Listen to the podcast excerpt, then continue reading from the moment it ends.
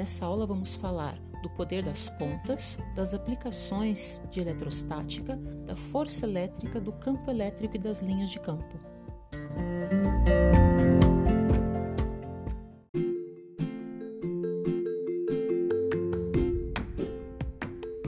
Este é o podcast de física com a professora Kelly. Bora estudar?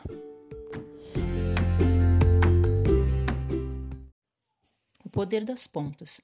O poder das pontas é um fenômeno no qual a maior densidade superficial de cargas nas extremidades pontiagudas dos objetos.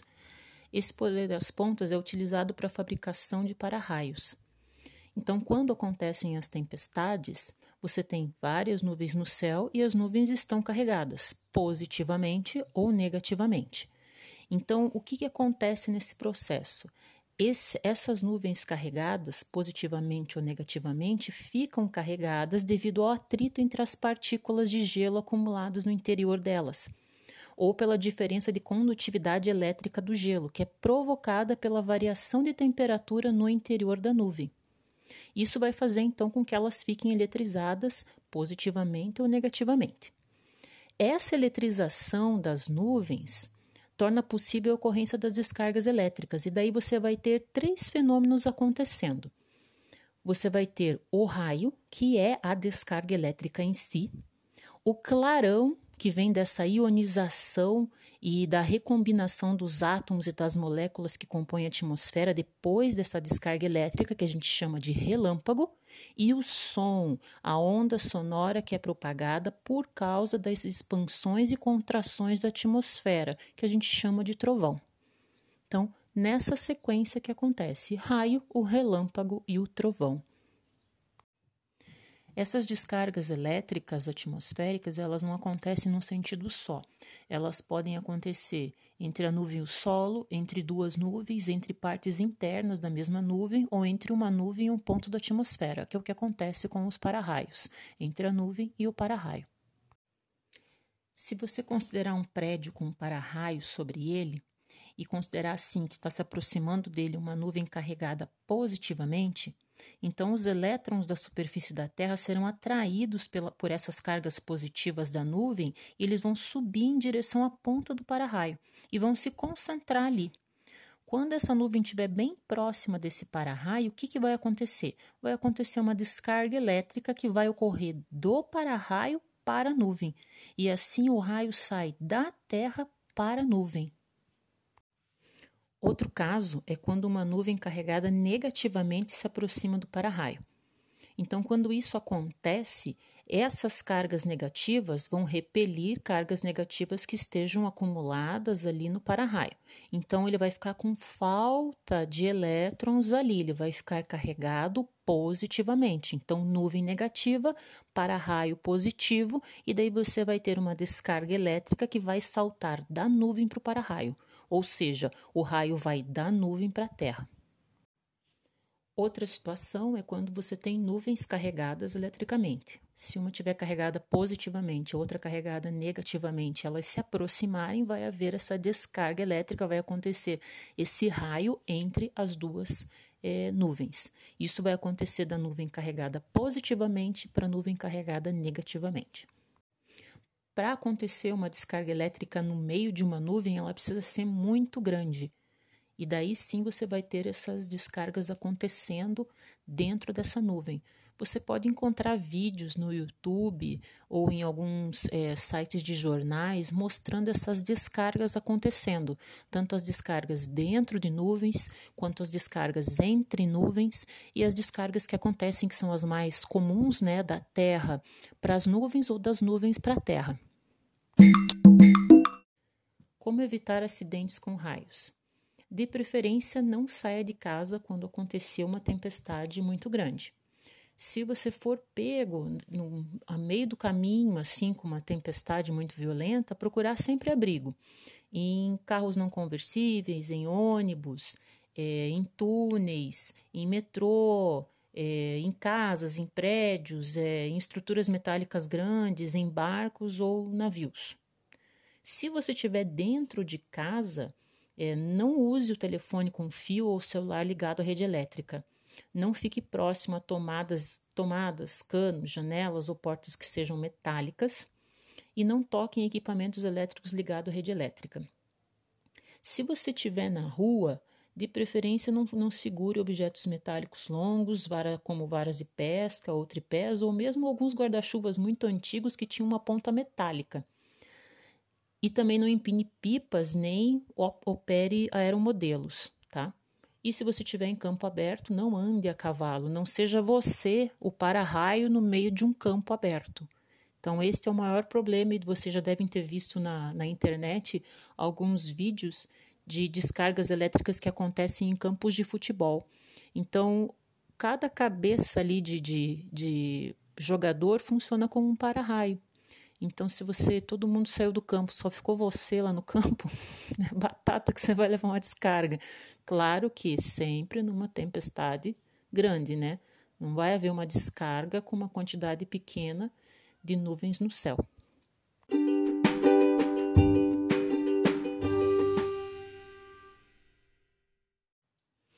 Uma das aplicações da eletrostática são as máquinas fotocopiadoras, que nós normalmente chamamos de máquinas de Xerox, né? mas Xerox é a marca. Né? O nome do equipamento é máquina fotocopiadora.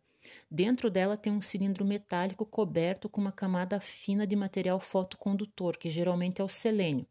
Então, esse material fotocondutor eletrizado ele é neutralizado apenas nos pontos onde incide um feixe de luz. Daí o que acontece? O pó do toner também é eletrizado e é atraído para os pontos eletrizados do cilindro que contém a imagem eletrostática. E depois essa imagem vai ser transferida para o papel. Né? O pó do toner é transferido para o papel que será impresso. A folha de papel também é eletrizada e ela entra em contato com o cilindro impregnado de toner e daí ela atrai o toner e daí forma a imagem no papel.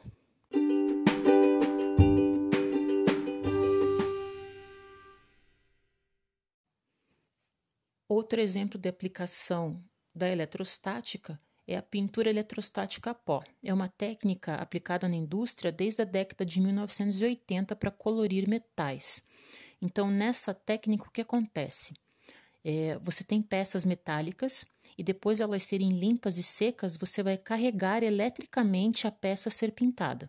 Então, essa peça pode ser uma porta de um carro ou de uma geladeira, por exemplo e daí a seguir você utiliza uma pistola para borrifar um pó sobre a, a peça. Esse pó é a tinta. As partículas sólidas de tinta que saem da pistola, elas vão estar carregadas com cargas de sinal oposto ao da peça.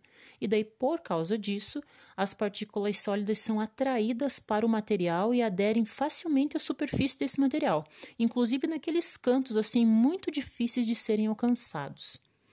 Com isso, você vai evitar desperdício de tinta, diminui os dissolventes, aumenta essa aderência às peças e torna essa pintura mais homogênea, é, mesmo quando você tem que fazer uma película de tinta mais grossa sobre elas.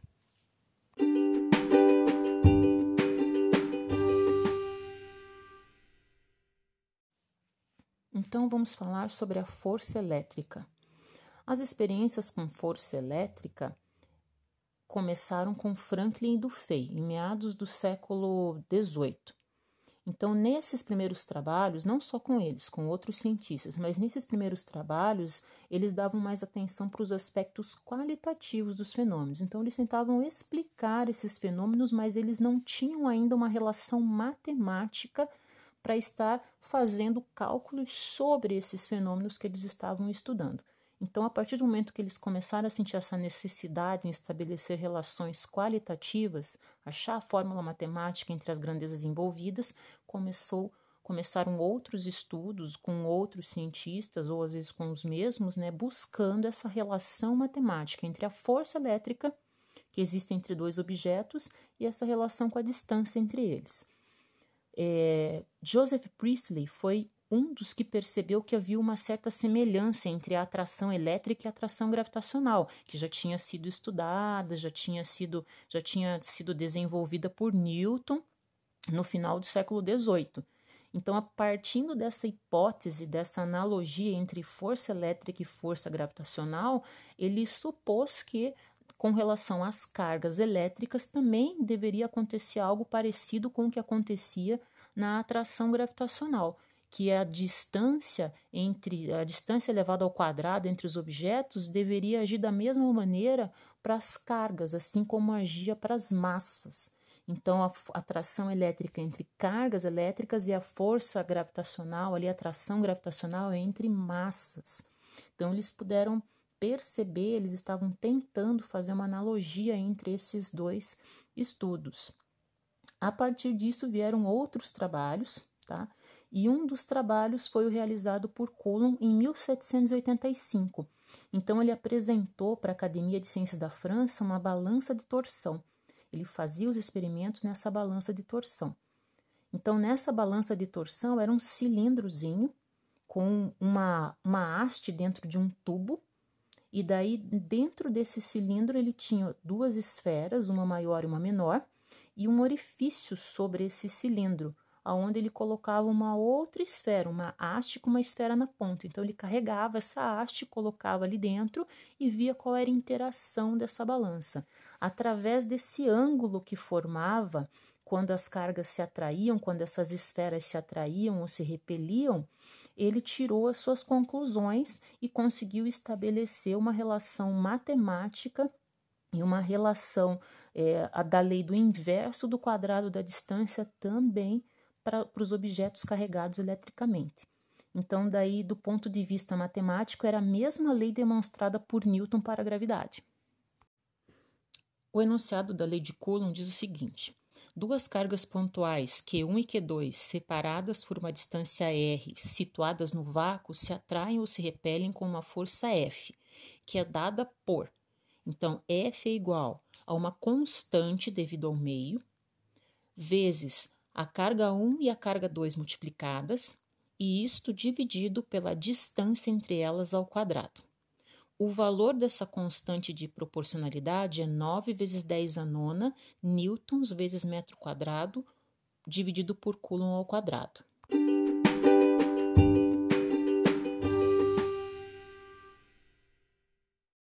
Dos estudos de Coulomb, então, com a balança de torção, chegou-se à conclusão que a força elétrica depende da distância entre as cargas.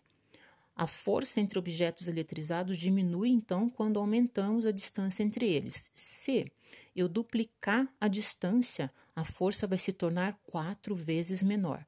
Se eu triplicar a distância, a força torna-se nove vezes menor. Se eu quadruplicar a distância, a força vai se tornar 16 vezes menor. E você pode resumir isso dizendo que, quando a distância é multiplicada por um número, a força F entre as cargas fica dividida pelo quadrado desse número, e assim fica fácil você achar essa relação de duplicando de tal número a, a distância, quantas vezes fica menor a força. Então, a relação entre a força e a distância é inversamente proporcional. Já a relação entre as cargas e a força é diretamente proporcional. Então, a força de interação entre duas cargas elétricas pontuais é proporcional ao produto dessas cargas. A unidade de carga elétrica no sistema internacional é o Coulomb. O Coulomb foi uma homenagem ao físico francês Charles Coulomb, que estudou a interação elétrica através da balança de torção. Mas o que, que é um coulomb? Um coulomb corresponde a 6,25 vezes 10 a 18 elétrons em excesso se a carga do objeto for negativa ou em falta se a carga do objeto for positiva. E daí nós, como nós em eletrostática nós lidamos com cargas com valores muito pequenos, muito menores do que um coulomb, a gente costuma expressar os valores das cargas dos objetos eletrizados em milicoulomb que representa 10 a menos 3 coulomb, ou em microcoulomb, que representa 10 a menos 6 coulomb. Desenhando a força elétrica. Então, quando nós estudamos cargas, nós fazemos muitos desenhos. Esses desenhos usam vetores, que é aquele ente matemático que indica a direção e sentido de uma grandeza física. Então, no, no, caso das cargas, quando nós temos duas cargas elétricas que nós queremos representar, nós vamos utilizar o sinal delas. Você vai fazer simplesmente duas bolinhas, uma com sinal positivo e outra com sinal negativo, ou as duas com sinal positivo, ou as duas com sinal negativo, e daí você vai desenhar esse vetor força elétrica conforme a, o sentido que você está escolhendo. Então, eu quero, é, digamos que, a, que uma das minhas cargas é a carga Q1 e a outra é a carga Q2. Tá? Se eu quero a força que Q1 faz sobre Q2, então eu vou ter que desenhar a força saindo de Q2 e vindo na direção de Q1. É como se Q1 tivesse puxando Q2, se as cargas forem de sinais contrários, né? Se eu quero desenhar a força que Q2 faz sobre Q1, então eu vou ter que desenhar esse vetor partindo de Q1 na direção de Q2, certo? Para duas cargas. Mas e se eu tiver um monte de carga? Se eu tiver um sistema de cargas, se tiver várias cargas, o que eu vou ter que fazer é aplicar esse mesmo sistema, só que aos pares. Então, eu vou escolhendo de duas em duas até que eu consiga chegar numa força resultante, num vetor resultante para aquele sistema de cargas.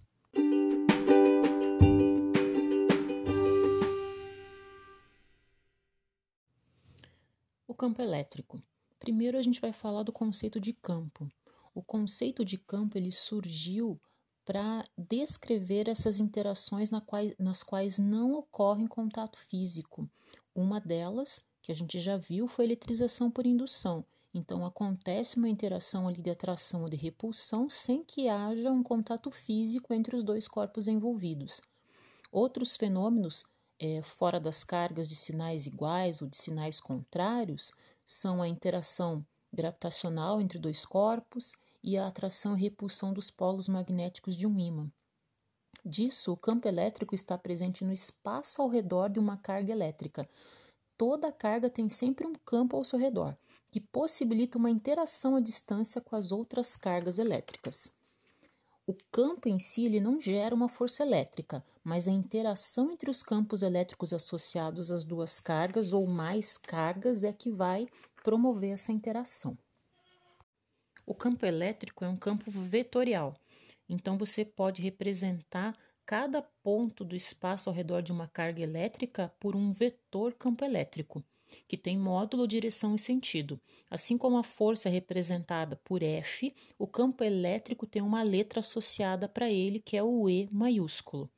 Então, o módulo mede a intensidade do campo, e essa intensidade do campo ela diminui também com a distância da carga. Então, quanto mais distante você estiver da carga, menor vai ser o campo elétrico que você vai sentir ao redor daquela carga nós utilizamos as linhas de campo para representar o campo elétrico. Então, essas linhas de campo são desenhadas ao redor das cargas. Se a carga for positiva, o sentido das linhas de campo é representado por setas que saem da carga e apontam para fora dela. Se a carga for negativa, o sentido das linhas de campo é representado por setas que entram na carga, apontando para o centro dela. Quanto maior a densidade de linhas, é, quanto mais próximas elas estiverem, maior a intensidade do campo elétrico naquela região. Mas a linha de campo não é o vetor campo elétrico. O vetor campo elétrico ele é tangente à linha de, à linha de, às linhas de campo em cada ponto. Quando eu tenho mais cargas, quando há outras cargas ao redor, as formas das linhas de campo elas vão se alterar e daí elas vão se alterar segundo o princípio da superposição.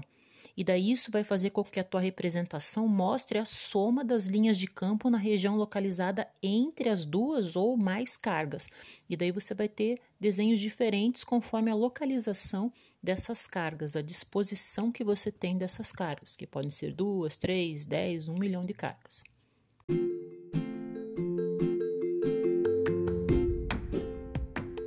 Por hoje é só então, pessoal. Façam os exercícios propostos e tomem como base as explicações desta desta aula e também as leituras que vocês têm para fazer. Bons estudos.